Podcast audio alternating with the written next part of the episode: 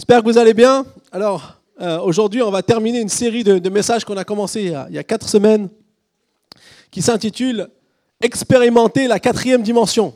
Vous êtes prêts à expérimenter la quatrième dimension ce matin? Je veux dire, le pasteur, il a, un peu fumé avant de venir. Non, vous inquiétez pas, j'ai pris aucune substance. non, pourquoi quatrième dimension? Parce que on a vu à Pâques, on a fêté Pâques, le pouvoir de la résurrection de Jésus, mais on croit que une fois que la vie a été amenée, ça a transformé toutes personnes qui ont vécu ce moment, notamment les disciples, et ils ont expérimenté des nouvelles dimensions dans leur vie. Ils ont expérimenté des, nouvelles choses euh, que Dieu voulait leur donner. La première était l'attente. Vous savez, quand parfois on est dans l'attente, la première des choses que Dieu leur a demandé, c'est d'attendre que le Saint-Esprit vienne. Et pendant ce temps, ils ont dû euh, donc euh, faire face à cette saison d'attente. Lida nous a emmené un message par rapport à ma attente. Ensuite, on a vu comment ils ont eu de l'assurance. Celle qui n'avait pas lorsque Jésus a été arrêté, tout le monde s'est enfui. Mais une fois que Jésus est ressuscité, que Saint-Esprit est venu sur eux, les mêmes personnes qui avaient interrogé Jésus ont interrogé les disciples et cette fois-ci, ils avaient une assurance. Et puis, on a vu, la semaine dernière, vous avez vu, Lida vous a Sache que Dieu veut aussi être euh, la dimension de notre guide. Il est mon guide. Et on voit comment Philippe aussi a été transporté dans différents endroits et comment les disciples ont été guidés par Dieu. Et aujourd'hui, j'aimerais amener donc cette quatrième et dernière dimension qui s'intitule Ma révélation. Ma révélation. Alors, je vous propose qu'on commence tout de suite par lire un petit passage dans Éphésiens chapitre 1, versets 17 à 19. Donc c'est Paul qui prie pour l'église qui se trouve à Éphèse. Je prie que le Dieu de notre Seigneur Jésus-Christ, le Père de gloire, vous donne un esprit de sagesse et de révélation qui vous le fasse connaître. Je prie qu'il illumine les yeux de votre cœur pour que vous sachiez quelle est l'espérance qui s'attache à son appel, quelle est la richesse de son glorieux héritage au milieu des saints, et quelle est l'infinie grandeur de sa puissance qui se manifeste avec efficacité par le pouvoir de sa force envers nous qui croyons. Amen. Est-ce que vous êtes prêts à dire Amen à ce passage de la Bible? Amen. Alors vous savez, ici Paul prie pour que l'église d'Éphèse reçoive un esprit de sagesse et de révélation. En fait, l'esprit qui communique ça, c'est le Saint-Esprit. Mais en fait, dimension que le Saint-Esprit inculque dans notre vie. Et la révélation, si on prend le, sens du mot, découvrir les vérités qui étaient cachées, les mettre à nu, les, les faire apparaître. Et donc, du coup, on voit ici que Dieu veut, et Paul a pris dans ce sens pour que nous puissions découvrir des choses qu'on ne connaissait pas, des choses qu'on ne connaît pas encore. Partie de notre chemin en tant que croyants, c'est de pouvoir découvrir parfois des choses que nous ne connaissons pas encore. Et ce qui est intéressant ici, c'est que Paul va prendre trois, trois choses principales. Il va parler de l'espérance qui s'attache à l'appel, la richesse du glorieux héritage et l'infinie grandeur de sa puissance l'appel, l'héritage et la puissance. Et ces trois choses qui comptent le plus pour nous, que c'est ce que nous sommes appelés à faire, notre appel, ce que nous sommes appelés à faire. Et ensuite, deuxièmement, l'héritage, c'est pourquoi nous le faisons, c'est ce que nous allons, c'est ce que nous attendons, c'est ce que nous voulons recevoir. Et puis, la puissance, c'est par quelle puissance nous pouvons accomplir ce que Dieu veut pour nous. Jésus dit aussi dans Jean 14, 26 que le Saint-Esprit nous rappellera et nous enseignera tout ce que Jésus nous a donné. Alors j'aimerais qu'on puisse regarder à cette, dimension, à cette dimension de la révélation que Dieu va avoir dans notre vie. L'objectif de la révélation, et c'est la première chose qu'on peut écrire sur notre petit papier, c'est de changer ma manière de vivre. L'objectif de la révélation est de changer ma manière de vivre. En me révélant quelque chose, Dieu veut illuminer les yeux de mon cœur veut me montrer quelque chose que je ne voyais pas encore pour que je puisse changer. ça a changé leur manière de vivre. Vous vous rappelez Paul? Paul, aujourd'hui, on, le, cataloguerait dans les terroristes. Il, allait, il, tuait tous les chrétiens. C'était, le, le, terroriste de l'époque. Tout le monde avait peur de lui. Et il a, fait, il a une révélation de Dieu, ça a changé sa vie il est passé de terroriste à prédicateur. Alléluia. Déclarons que les terroristes deviennent des prédicateurs. Au nom de Jésus. Amen. Et donc ici, on voit que euh, dans ce sens, nous aussi, alors, bien sûr, nous ne sommes pas les terroristes ce matin, alléluia, mais la réalité, c'est que Dieu veut changer des choses en nous. Dieu veut nous montrer des nouvelles choses. Dieu veut, se révéler à toi. Et il y a d'autres personnes qui ont vécu ces, révélations parce qu'on a tous besoin de découvrir une nouvelle chose que Dieu veut nous donner, non seulement pour nous, mais pour être une bénédiction pour les autres. Il y a un homme qu'on va, on va étudier un peu comment Dieu s'est révélé à lui, c'est Pierre. C'est l'apôtre Pierre, on va étudier un peu aujourd'hui le, livre des actes au chapitre 10. Et Pierre était quelqu'un qui, on va dire, était souvent le disciple, moi j'aime, le, plus humain. Je m'identifie beaucoup à Pierre. Plus ça il avait un peu une grande bouche, ça me ressemble un petit peu. Donc du coup, je me retrouve avec Pierre. Mais dans, dans cette dimension qu'il a, j'aimerais partager avec vous cinq choses que nous pouvons aussi garder pour nous du processus ou de comment Pierre va recevoir cette révélation et quel impact va avoir dans sa vie. Et comment chacun d'entre vous, Dieu veut se révéler à vous. Vous savez, les révélations, ce n'est pas pour les super chrétiens. C'est pour les chrétiens qui ont faim. Ceux qui ont faim. Et si on a faim et soif de Dieu aujourd'hui, qu'on soit un chrétien depuis très longtemps, qu'on connaisse beaucoup de choses, vous savez, parfois la connaissance, ce n'est pas le plus important. Le plus important, c'est notre désir, c'est notre cœur, c'est comment on est. Et Dieu veut continuer à illuminer les yeux de ton cœur. Et c'est ma prière pour vous ce matin, que vous puissiez être puissamment utilisés par Dieu pour recevoir une révélation. Alors, qui a envie de recevoir une révélation de Dieu? Amen. Dis à ton voisin, prépare-toi pour la révélation. Alors, on va lire dans Actes chapitre 10, à partir du verset 9. Dans le contexte, eh bien, c'est euh, un homme qui s'appelait Corneille, qui a vu une, vision de Dieu et qui donc euh, euh, qui lui disait d'aller chercher un certain Pierre qui se trouvait donc dans une autre ville. Et il va donc envoyer des serviteurs pour aller chercher Pierre. Et nous on va lire ce qui s'est passé exactement au même moment. Donc Acte chapitre 10 verset 9 lorsque justement Pierre va recevoir à son tour aussi une vision. Donc, Acte chapitre 10, verset 9. Et je vais lire dans la version Louis II. Le lendemain, comme ils étaient en route et qu'ils approchaient de la ville, Pierre monta sur le toit vers la sixième heure pour prier. Il eut faim, il voulut manger. Pendant qu'on lui préparait à manger, il tomba en extase.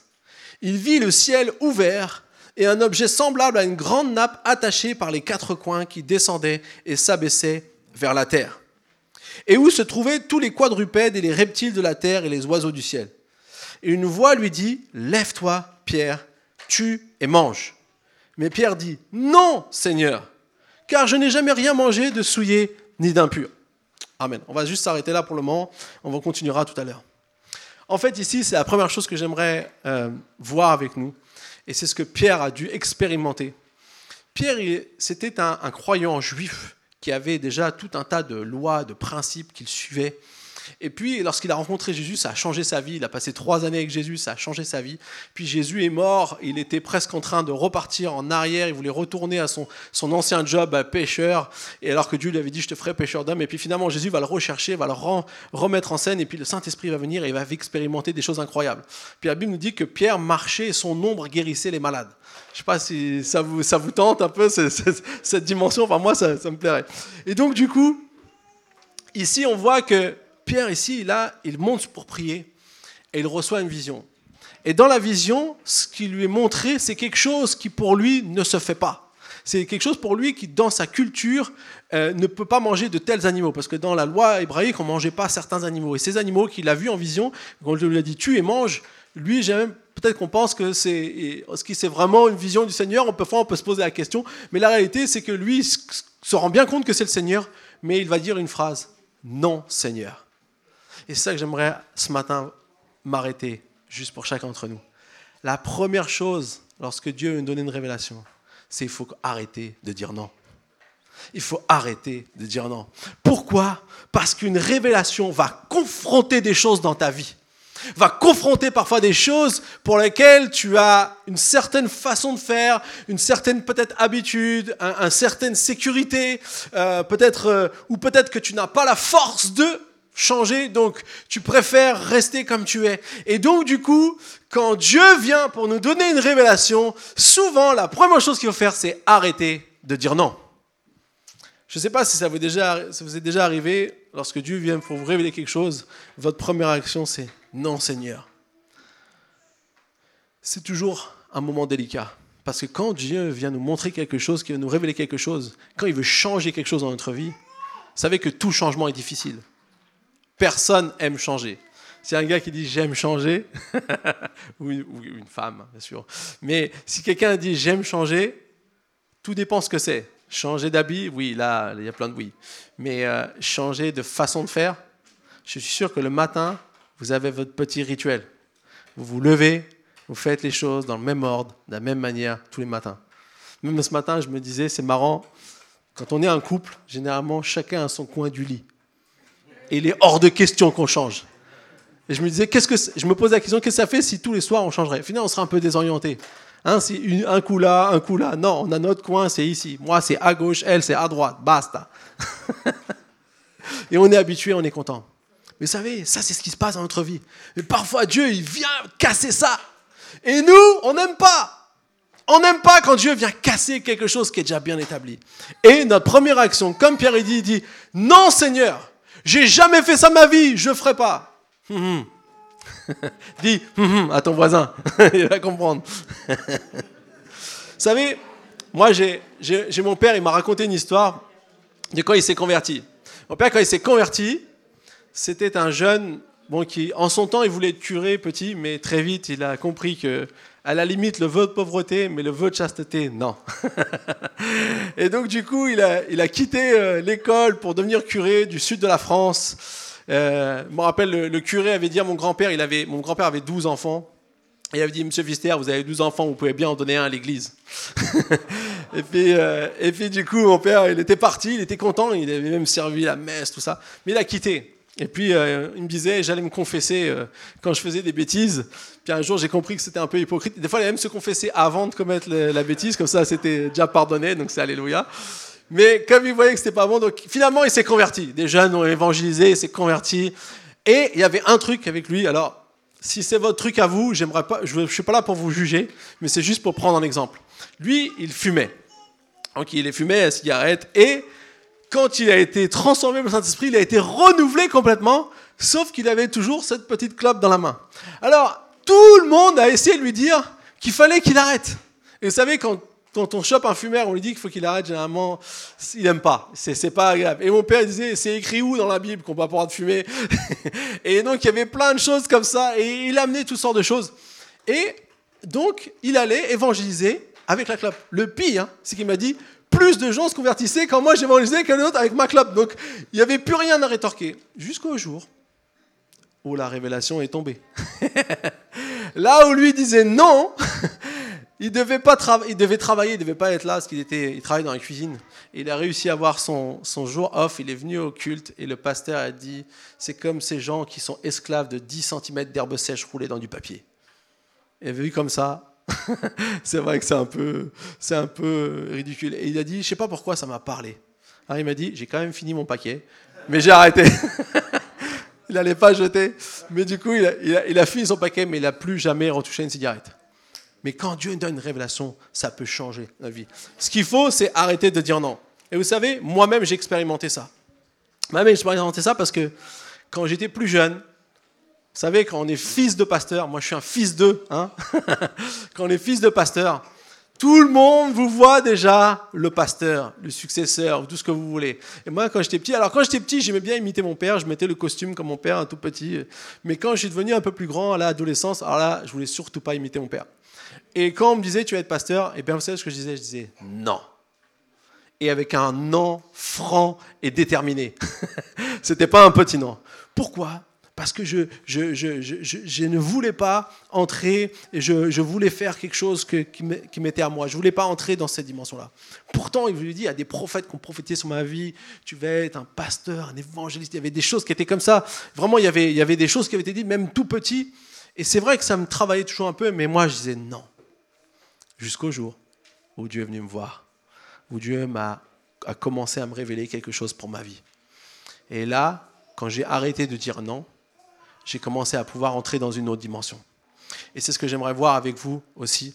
Vous savez, euh, pour que Dieu puisse changer des choses en moi, je dois être prêt à dire oui aux choses auxquelles habituellement je dis non.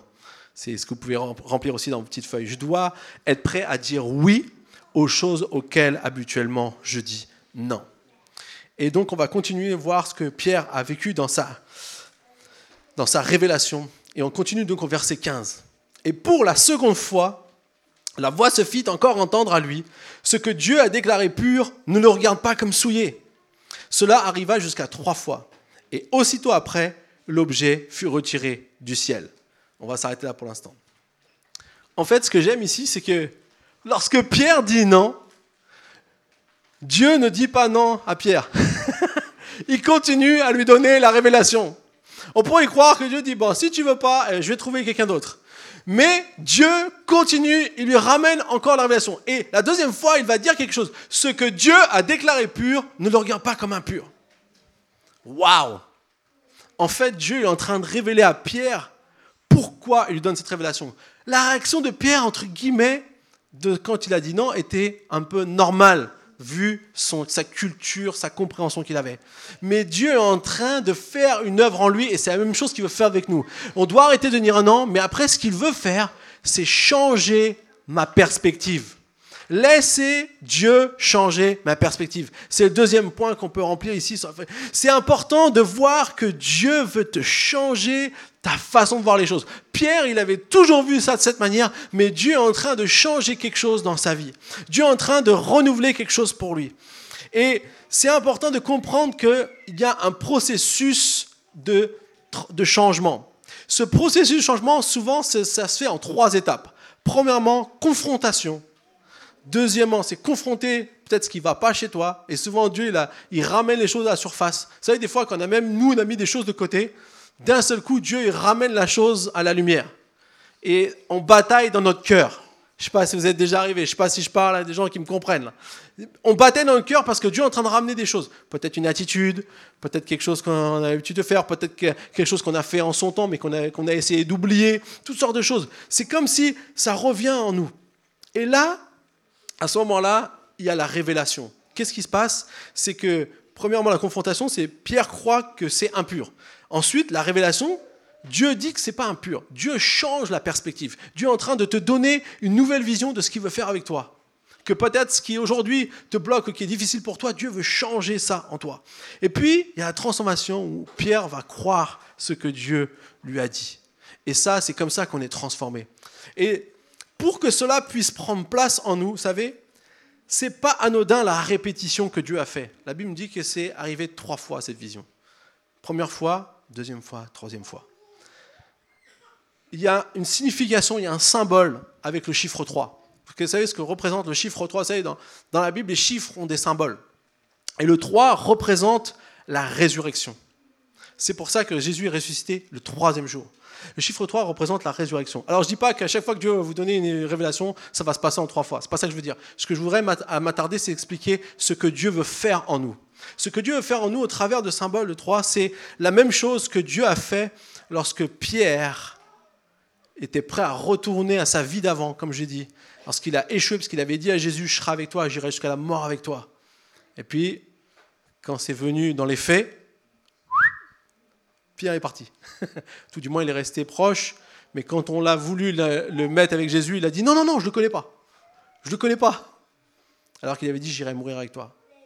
Et vous vous rappelez que le coq a chanté et que Pierre s'est rendu compte qu'il avait trahi Jésus, qu'il avait trahi celui qu'il aimait, qu'il avait trahi celui qui avait fait une promesse. Et donc il est reparti en arrière. Il est prêt à retourner à sa vie d'avant. Pourtant, il a vu Jésus ressusciter, mais il y a comme quelque chose en lui qui est trop lourd à porter. Et donc, du coup, Jésus va venir le trouver. Et la Bible dit de Jean 21, il va lui dire trois fois Pierre, m'aimes-tu? Alors, c'est vrai que si on se met à la place de Pierre, Pierre, m'aimes-tu? Alors en plus, il y a un jeu de mots, je ne vais pas rentrer dans tout ça aujourd'hui, mais il y a un jeu de mots avec le sens du mot même, parce que Dieu dit, est-ce que tu m'aimes d'un amour inconditionnel? C'est-à-dire un amour où tu es prêt à donner ta vie pour moi.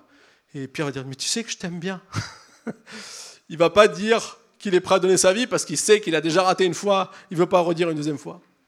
Mais il va dire trois fois, Pierre, m'aimes-tu? Et la Bible dit qu'à la troisième fois, Pierre va être attristé. Il va dire, mais Seigneur, tu sais que je t'aime. Tu sais ce qui est au fond de mon cœur, tu me connais. Vous savez ce que Dieu est en train de faire? Dieu n'est pas en train de martyriser Pierre pour lui rappeler ce qu'il a mal fait. Dieu est en train de faire naître la vie en lui. Dieu est en train de faire naître ce qu'il n'était pas capable de faire. Il est en train de faire naître une force surnaturelle, une puissance de résurrection. Quand Dieu te donne une révélation, c'est certainement pas pour te dire tout le mal que tu fais. Quand Dieu te donne une révélation, c'est pour te donner la force de pouvoir affronter ce que tu n'étais pas capable d'affronter, de pouvoir changer des manières de vivre que Dieu veut amener à sa gloire, découvrir une nouvelle dimension de son Saint-Esprit qu'il a pour ta vie, des choses qui étaient prévues d'avance que Dieu maintenant veut faire mettre en lumière. Et pour ça, on doit laisser Dieu changer notre perspective. Et pour changer notre perspective, on a besoin de faire mourir notre incapacité, mourir nos limites, mourir nos, freins, mourir nos peurs, mourir toutes ces choses-là pour laisser la vie de Dieu venir et amener la vie à l'intérieur de nous. Et vous savez, ce qui est extraordinaire, c'est que lorsque Jésus va dire trois fois ça à Pierre, dans les versets 18 et 19 qu'on a sur notre petite feuille. Il dit, en vérité, en vérité, je te le dis, quand tu étais plus jeune, tu mettais toi-même ta ceinture et tu allais où tu voulais. Mais quand tu seras vieux, tu tendras les mains et c'est un autre qui attachera ta ceinture et qui te conduira où tu ne voudras pas. Il dit cela pour indiquer par quelle mort Pierre révélerait la gloire de Dieu. Puis il dit, suis-moi. Vous savez ce que Jésus est en train de dire? C'est vrai que tu as échoué première fois. Mais moi, je te donne une force aujourd'hui, le pouvoir de la résurrection où ce que tu avais dit par tes paroles, tu vas finalement l'accomplir. Dieu va donner la force de pouvoir accomplir ce que tu avais dit à l'époque où tu ne savais pas comment faire. Pourquoi? Parce que Dieu est venu amener une révélation, changer quelque chose dans le cœur de Pierre. Vous savez, j'ai vécu ça moi aussi. Parce que quand je disais non à Dieu pour être pasteur, en fait, ce que je disais derrière, c'est je veux vivre ma propre vie. Je veux pas aller dans les traces de mon père. Je veux pas être euh, celui qui copie. Je veux pas être celui qui est voilà qu'on mène comme ça là où il veut. Mais je veux faire mon, mon propre choix, ma propre décision. Je veux faire mes expériences à moi. Et tout ça, c'était finalement des choses personnelles ou qui me, qui me freinaient d'aller dans ce que Dieu avait pour ma vie. Et un jour, je m'en parlerai toujours ce jour, j'étais à l'école et j'avais un ami mon père était alcoolique. Et je voyais sa souffrance. Combien euh, il, me racontait qu'il a dû passer Noël dans sa voiture parce que son père avait trop bu. C'était trop dangereux de rester dans l'appartement. Et donc ils ont dû se mettre avec sa maman dans la voiture, attendre qu'il dessoule pour pouvoir remonter. Et moi je me disais, Seigneur, pourquoi moi j'ai reçu une vie avec des parents qui m'aiment, qui me donnent le meilleur, qui, font le meilleur pour moi. Et pourquoi ce gars-là, qui, mon copain, mon ami, il vit, il vit ça depuis sa tendre enfance Pourquoi? Et vous savez, Dieu m'a répondu avec euh, une autre question. Souvent, quand on pose des questions à Dieu, Dieu nous répond avec des questions. C'est pas toujours. Euh, en fait, chercher le pourquoi, ça avancera à rien. Dieu m'a dit Qu'est-ce que tu vas faire avec ce que tu as reçu? Parce que ça, c'est ce que tu peux faire. Pourquoi On ne sait pas. On ne peut pas définir, on ne peut pas le dire. Bien sûr, il y a le mal qui essaie de casser, c'est ce que nous savons, le mal essaie de briser. Chaque fois qu'il trouve une faille, il essaie de rentrer. Mais la réalité, et ce qui comptait pour moi à ce moment-là, c'est tu me dis, qu'est-ce que tu vas faire? J'avais 18 ans, j'étais dans ma chambre, j'étais tout seul, j'étais en train de prier Dieu. Et ce jour-là, j'ai compris, Dieu est en train de changer ma perspective. Dieu est en train de me montrer ce qu'il voulait faire avec ma vie. Dieu est en train de me montrer qu'il avait un appel pour moi. Et j'ai senti cet appel grandir dans mon cœur et qui a changé ma perspective. Alors on va continuer à lire maintenant toujours dans Actes chapitre 10 au verset 17. Actes chapitre 10, verset 17.